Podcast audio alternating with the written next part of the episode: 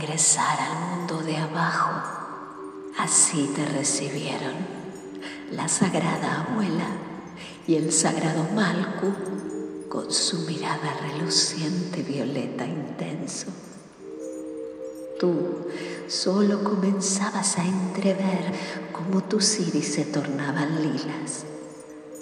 Ya comenzabas a ver más demasiada sabiduría para un cáliz tan pequeño, aquel que no terminaba de estar en coherencia, enderezado con la luz plateada. Ya habías comenzado a aportar sangre a la madre tierra. Ya estabas en el camino de devolver y de aprender. Mas todo fue muy acelerado y el miedo brotó en los antiguos, un miedo que pronto ennegreció sus corazones y los cegó al percibir el cambio que se avecinaba si la joven se convertía en la gran mirada original. Y el miedo atravesó su voz y su acción. Y así a la joven, a ti, a todas no se les permitió volver al mundo de arriba. El mundo de abajo está reforzado y así seguirá para que las ánimas y energía de luz que estén allí canten y así los de la superficie quieran descubrir de dónde proviene el canto sideral.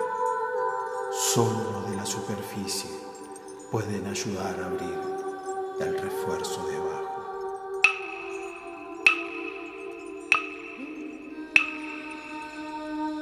Así es, hija, como tú te has oído, claro y directo.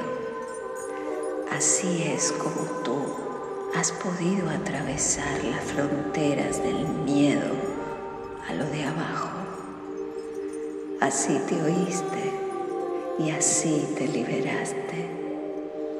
Así acompañas en esta vida la importancia de poder comenzar a ver y desarrollar la gran mirada sagrada que los ancestros tanto supieron cultivar.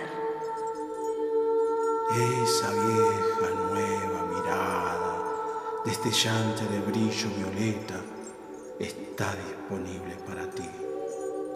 Más será necesario que puedas avanzar con conciencia para no enseguecerte ni enseguecer a los demás.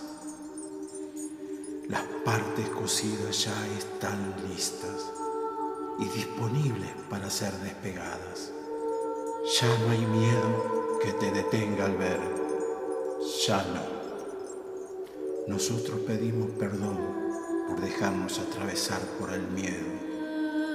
Sentimos profundamente el dolor que dejaste en este territorio. El perdón nos hace despertar.